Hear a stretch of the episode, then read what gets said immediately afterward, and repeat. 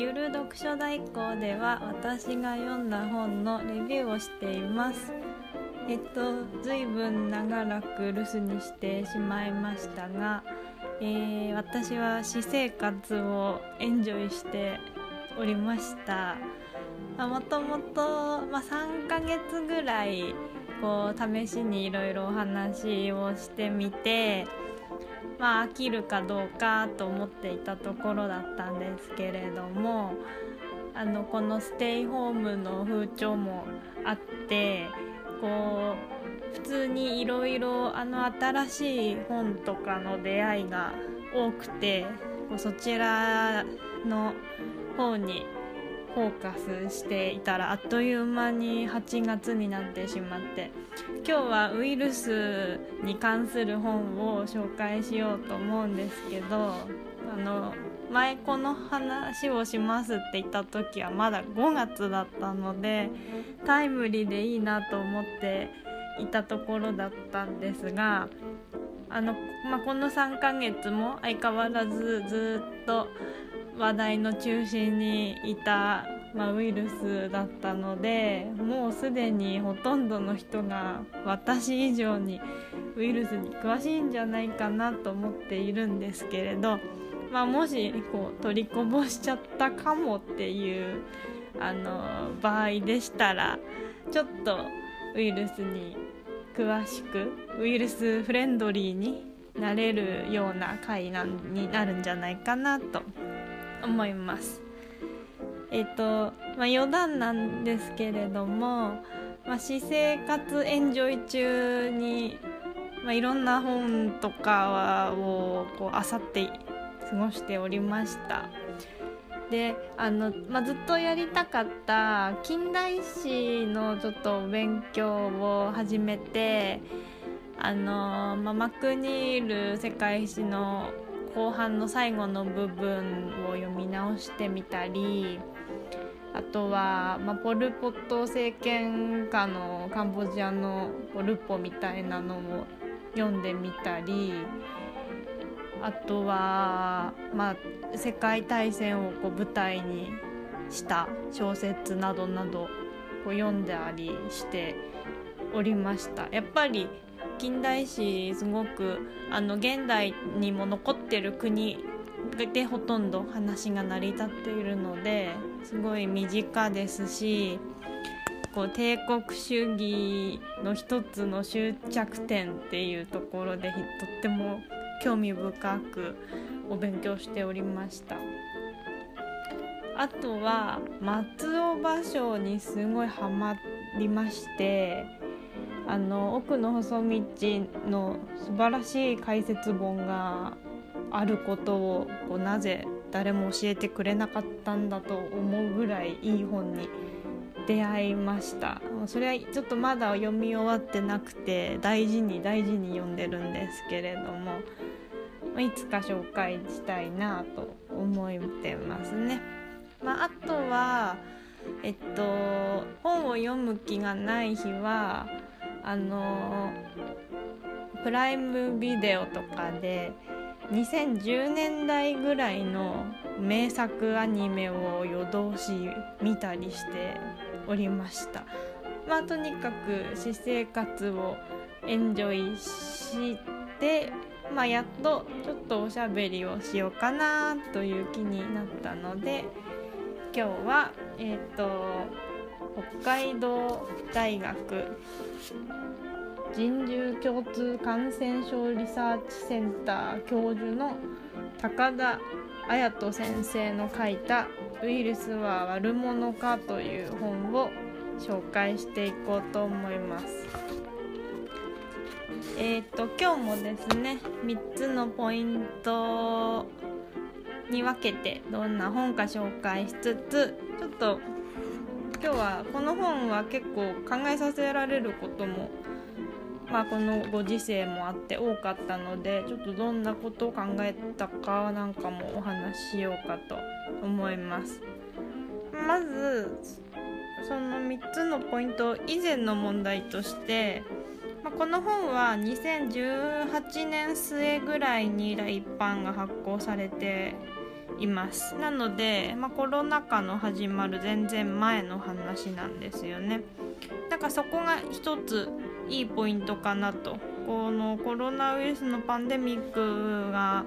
起こる前の状態でその知識が知識というか事実がない状態で書かれている本なのである意味こうプレーンな知識が詰まっている一冊になっているのかなと思います。コロナ禍後にもうきっとこういう本いっぱい発売されてるんだと思うんですけどどういうことが書かれてるかとか全然読んでおりませんが。なんかそういうこうなんかの事件があった時にその後に書かれた本を読むのかその前に書かれてる本を読むのかっていう着眼点は今まであんまりなくいろんな本読んでましたけど。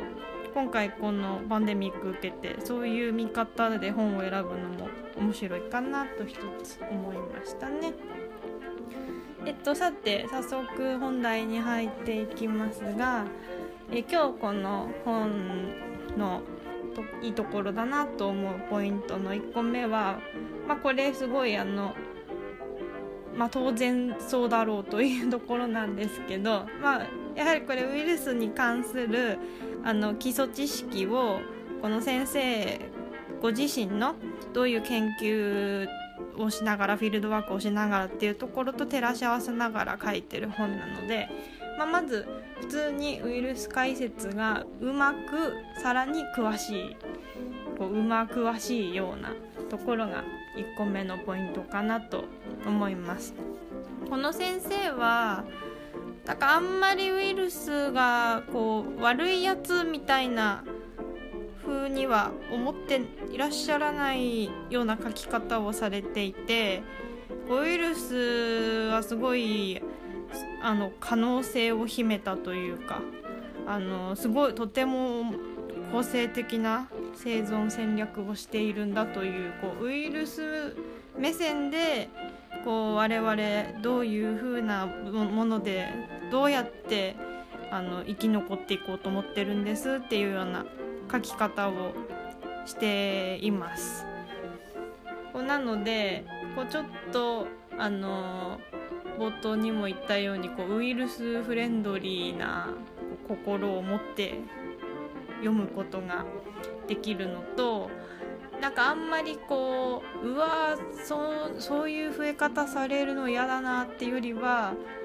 なんかを工夫してるすごいっていうこう気持ちで読めるのであんまり辛くなく読めるかなとも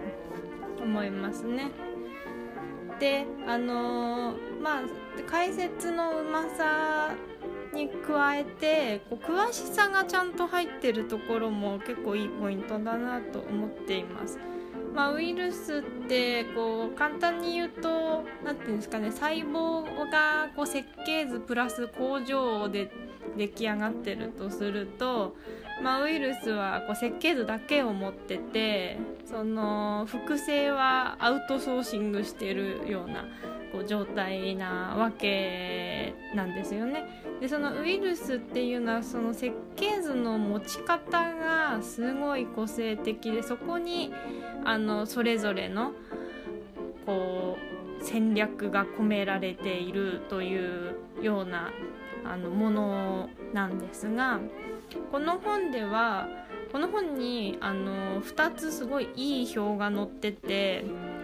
まあ、1つは、まあ、これ普通の生物学ですかね。の人あの履修とかされた方はもう皆さんご存知だと思うんですけど、まあ、ウイルスの持ってるこう設計図っていうのは、まあ、DNA か、まあ、RNA なんですがそれってその中身は一体どういうものになってるのかという解説をしている中であの DNA と RNA っていうのはあのタンパク質の設計図なんですよね。でそのタンパク質っていうのをが、まあ、何十種類かあるんですけどこうそれのをどういうふうに表現するかっていうのをコドンって呼ばれるあの、まあ、暗号というかアミノ酸の配列4つのアミノ酸の組み合わせ配列でえっと一つのタンパク質を指定するっていう設計図の仕組みになっていてそのコドンのこう一覧表みたいなやつがこうちゃんと乗っかっているんですよね。これ別に全然その表を覚えるっていうことも全然必要なくって何が大事かってこれぐらいこう種類が全体で見るとあるんだっていうのがこう一目でパッと分かるのがすごいいいことかなと思思いますね。なんかあんまりこう何て言えばいいんでしょうね全体的にこう言葉で説明されて、まあ、図があると分かりやすいっていうのはよく言いますけどこうその図図のことをあの図の内容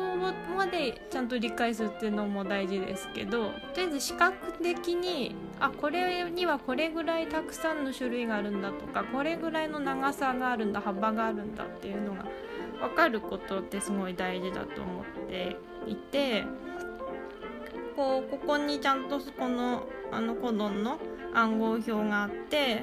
まあ、DNA と RNA がこうどれぐらいのこう情報量とかしかもまあ、今後の話で結構大事になってくるんですけどどれぐらいこうに似たようなすごい似たような似てるんだけど違うみたいな情報を取り扱ってるかっていうのがこうインプットできるのがいいところかなと思いますね。でもう一つすごい素晴らしい表がこの本に入っててえっとですねウイルスごとのその DNA と RNA のあの表って言えばいいんですか？このウイルスはこういう DNA を設計図として持っていますとかこのウイルスはこういう RNA を設計図として持ってますっていうあの一覧表が載ってます。でこれが20 25種類ぐらいかなのウイルスに関して全部載っててこうどういう DNA または RNA でこう何目何か何属何ウイルスって呼ばれててこう身近などういうウイルスですよっていう説明がある表になっているんですけれどもなかなかこういう風にまとめた表ってちょっと私は見たことがなかったのであのしかもその20個のウイルスっていうのがもうほぼ聞いたことあるやつはこう全部網羅されてるんであ今回入っているコロナウイルスはあこういうデザインのものなんだ。あインフルエンザとちょっと似てるかも。とかあ天然と人類が撲滅したウイルスはあこういう違いがコロナウイルスとかインフルとかとはあるんだとかそういうことが一目瞭然になる。すごいいい表が載っています。ここういうあの視覚に訴えるこう表とかの作り方がすごい上手な本だなと思い思いました。こう惜しみなくあの情報を出してくれている感もあってそういうあの解説のうまさと詳しさをこう両立しているところがこう一つポイントかなと思いますね。であとはその、まあ、解説がウイルスのこう仕組み自体の解説と一緒にこうどういうふうにあの感染力をこうつけているかというかどういうあの宿主をこう経由してしかもその宿主はなぜ宿主たるのかとかそういうこともあのよく説明されていますね。先ほどの、まあ、ウイルスにこう設計図がありますよっていう話とも大きく関わってくるんですけれどもあのここの本の中では基本的には、えっと、エボラウイルスとインフルエンザウイルスにこうフォーカスを当ててその正体というか、まあ、今流行ってる方を追っていったりワクチンを作ろうっていう研究をするようなあのストーリーの流れが含まれているんですけれどもこの宿主がこうどういうふうにウイルスのと突然変異というか、まあ、核変みたいなものにこう寄与しているかっていうのをあの中国とかで流行ったインフルエンザの過去の例をもとに解説しています。で結構もうインフルエンザウイルスがすごい興味深いものだということがよくわかるんですがあの今流行ってるコロナウイルスっていうのはすごいシンプルな設計図のものらしいんですよね。まあ、設計図には例えばこう、まあ、他の細胞に取り入る部分はこういう部分とか。あとは、まあ、自分の細胞膜の部分はこういうデザインっていうそういう情報が全部詰まってるのが、まあ、設計図なんですけどあのコロナウイルスはそういうウイルスの中のこう全ての部位が書いてある一冊の本みたいなスタイルになってるらしいんですよね設計図が。でもインフルエンザはちょっと違くってこう例えば細胞に吸着する部分の章はこれ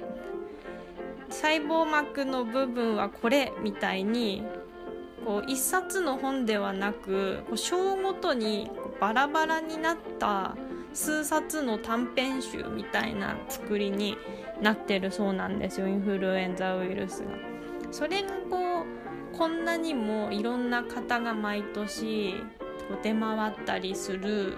原因でまたそれがこう例えば豚とか鳥とかコウモリとかの中間宿主の中でどういうふうにこう混ざり合うからこう例えば感染力とあの致死性をこう言い方があれですけど両立してしまうようなものになりうるかっていう話をしています。結構このインフルエンザウイルスの話を受けてあのすごい感動してしまいましたね。インフルエンザウイルスはものすごい可能性を秘めているというか運が、まあどどまあ、コロナウイルスに関しても言えることかもしれませんがこうすごい奇跡が起こっちゃうんじゃないかというような気にすらなるようなあのポテンシャルのあるウイルスだなと思わず感想を抱いてしまいました、まあ、そういうことがこう書いてあるので本当にあのウイルスの基礎からちょっとこういうちゃんと生物学的に成り立ってるものなんだよというのをこう理解するのによく書かれている本だと思いますね。で、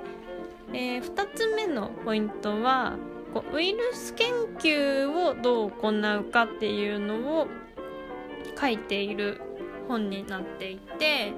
まあ、大きく分けて2つ、えっと、設備の話とあとフィールドワークの話に分けて書いてあります。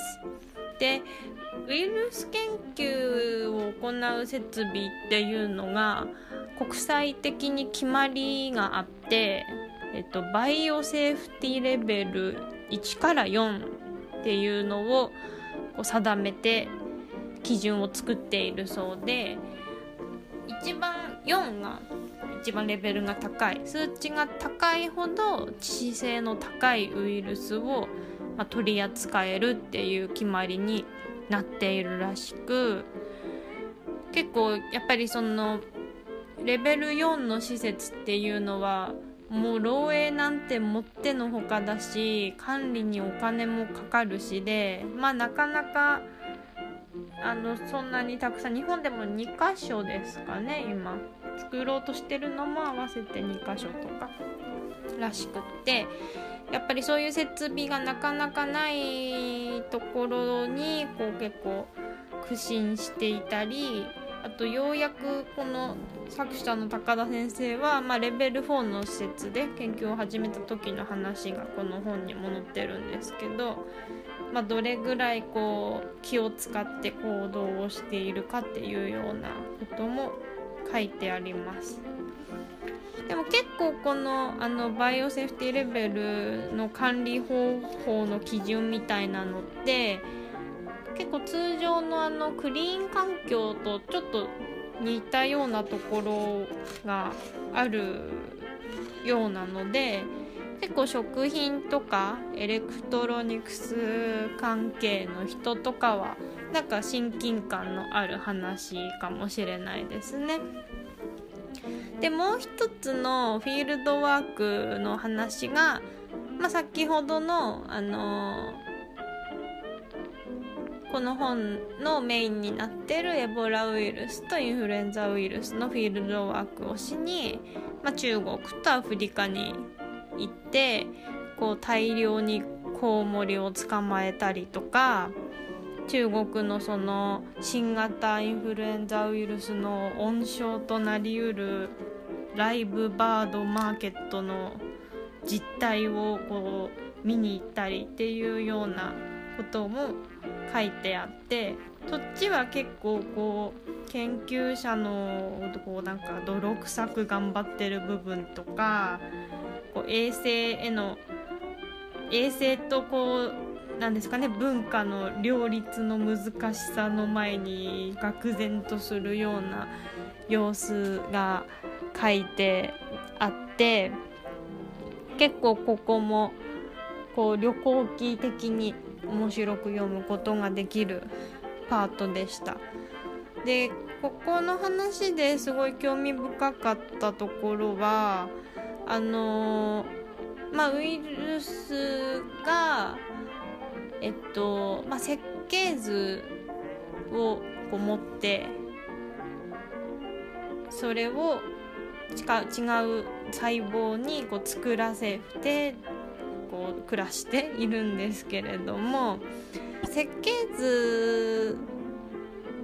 の変形新型のウイルスができる時のウイルスの変形っていうのは設計図をコピーする時のミスから生じるわけなんですよね。で例えば人と鳥とか人以外の動物に例えば最初一つのウイルスを寄生させた時にこうどういうエラーが起こっててそれがどういう風な形で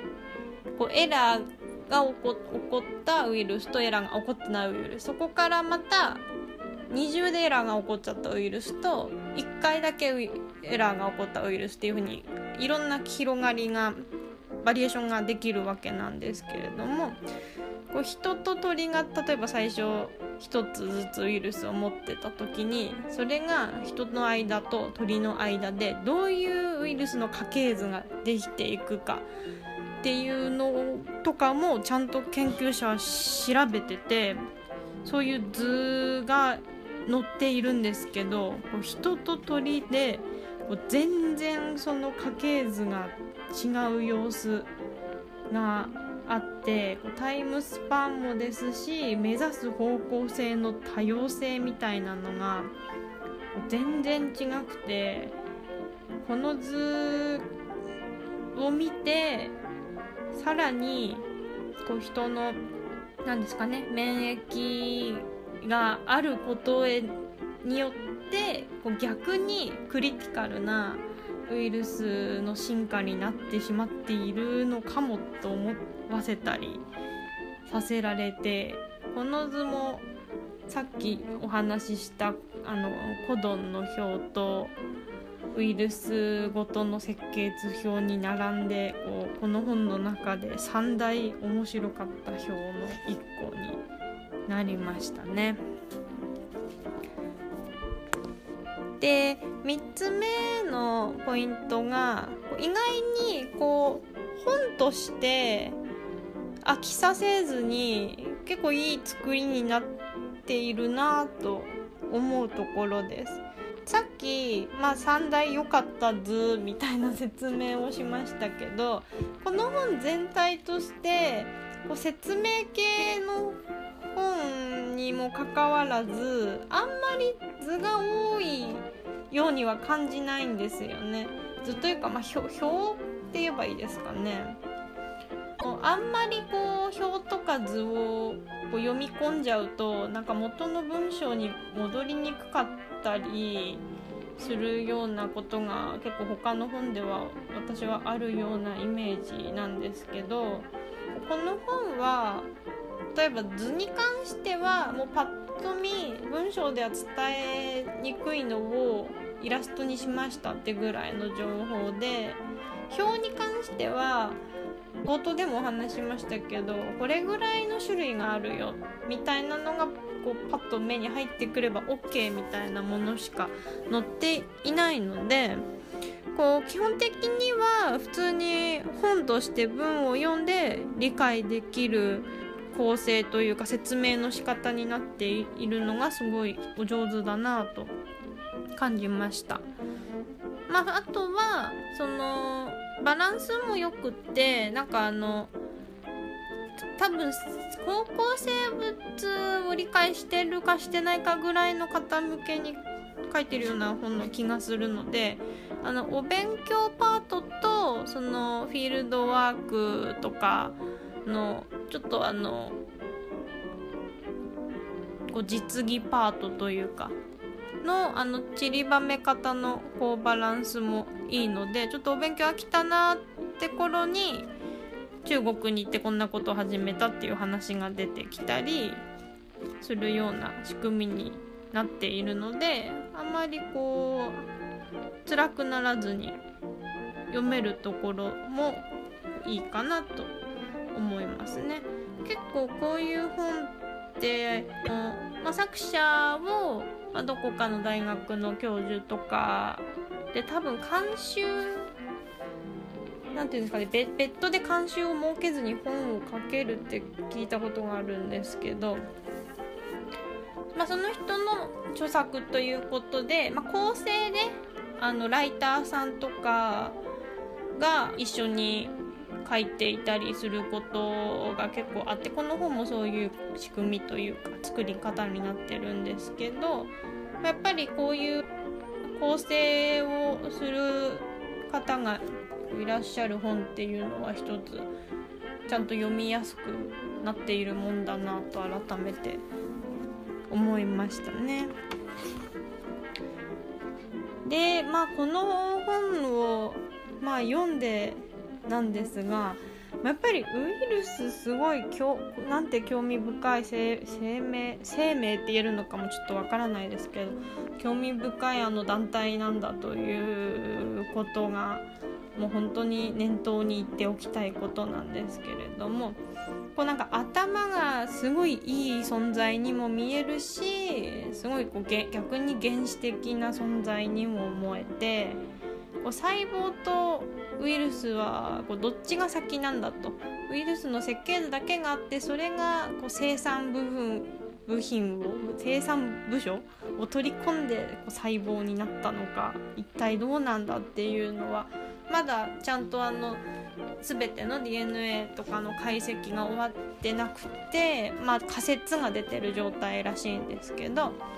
そういうのを調べるのもすごい面白かっったですしまあ、やっぱりあとこうあまりにもウイルスとこう我々の人間の体とかのこう仕組みが違いすぎてこうこんなにあのウイルスは多様性があってこうじ、うん、ある意味こう自由が利くのにこう人間と動物はすごい機能文化がしすぎてて全然違う。こう生き方をしているなと漠然と感じたりもさせられてなんか最近はニュートンいつもニュートンの話をしてしまうんですけどニュートンのこう死についてっていう死についてであってますか？ね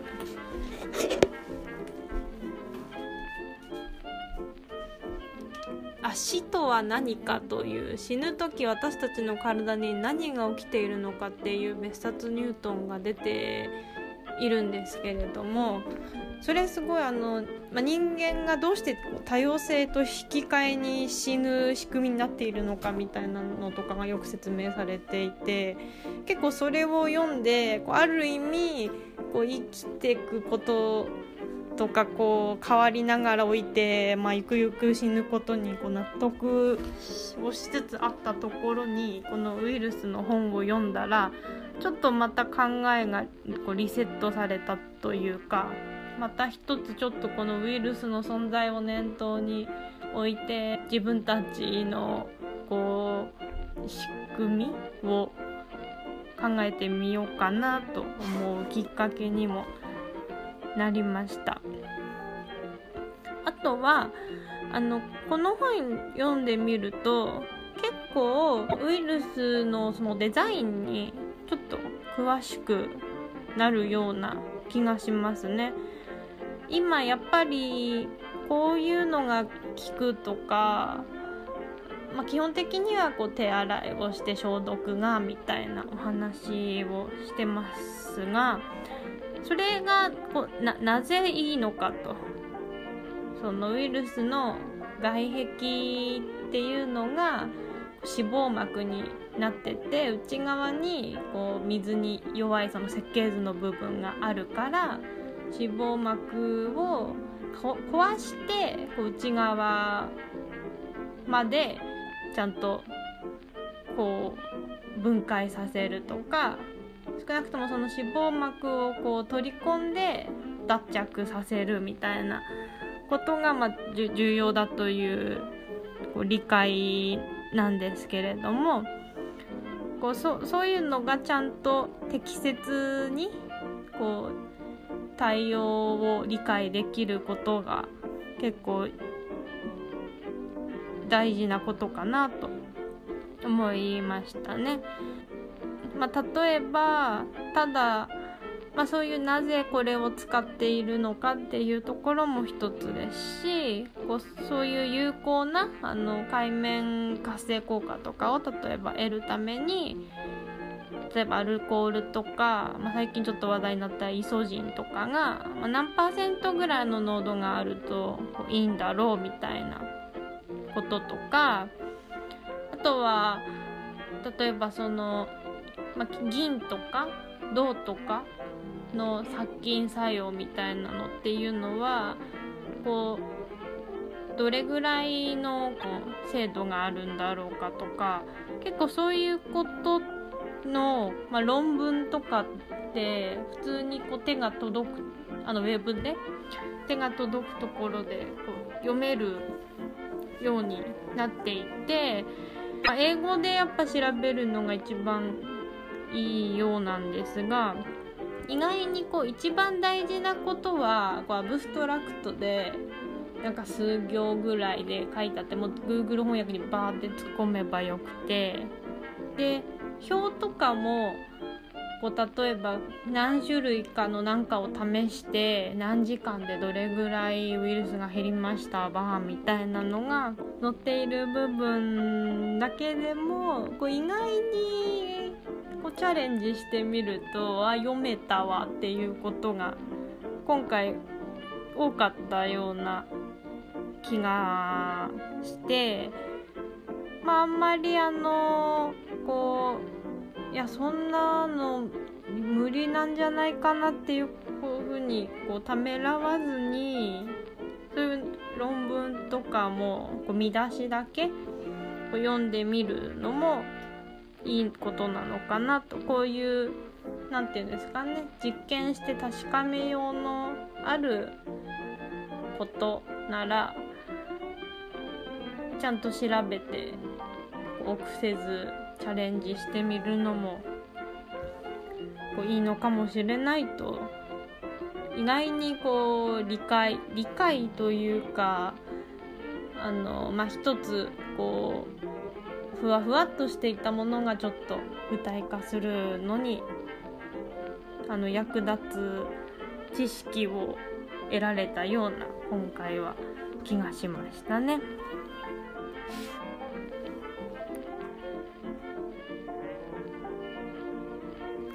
はい、えー、まあ今年はそうですね。本当にどこにもあのお出かけもできずにあの本屋さんが潤ってるようで私は個人的にはこういう年があるのもいいのかなと思ったりもしております。なんか世界中のなんか例えばガンジス川とかのこう水とか空気汚染とかが綺麗になりましたみたいな画像を検索するのも結構感動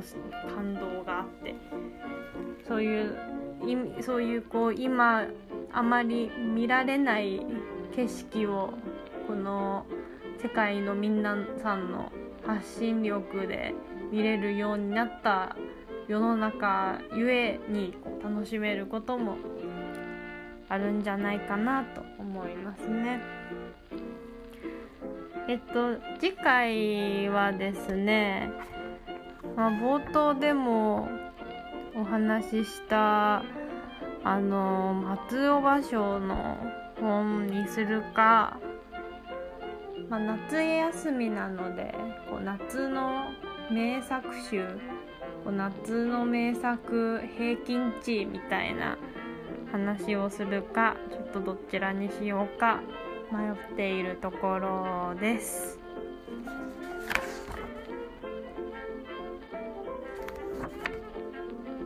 あと個人的には夏休み子供科学電話相談がすごい楽しみです。えー、それでは皆さん良い読書時間を。お過ごしください。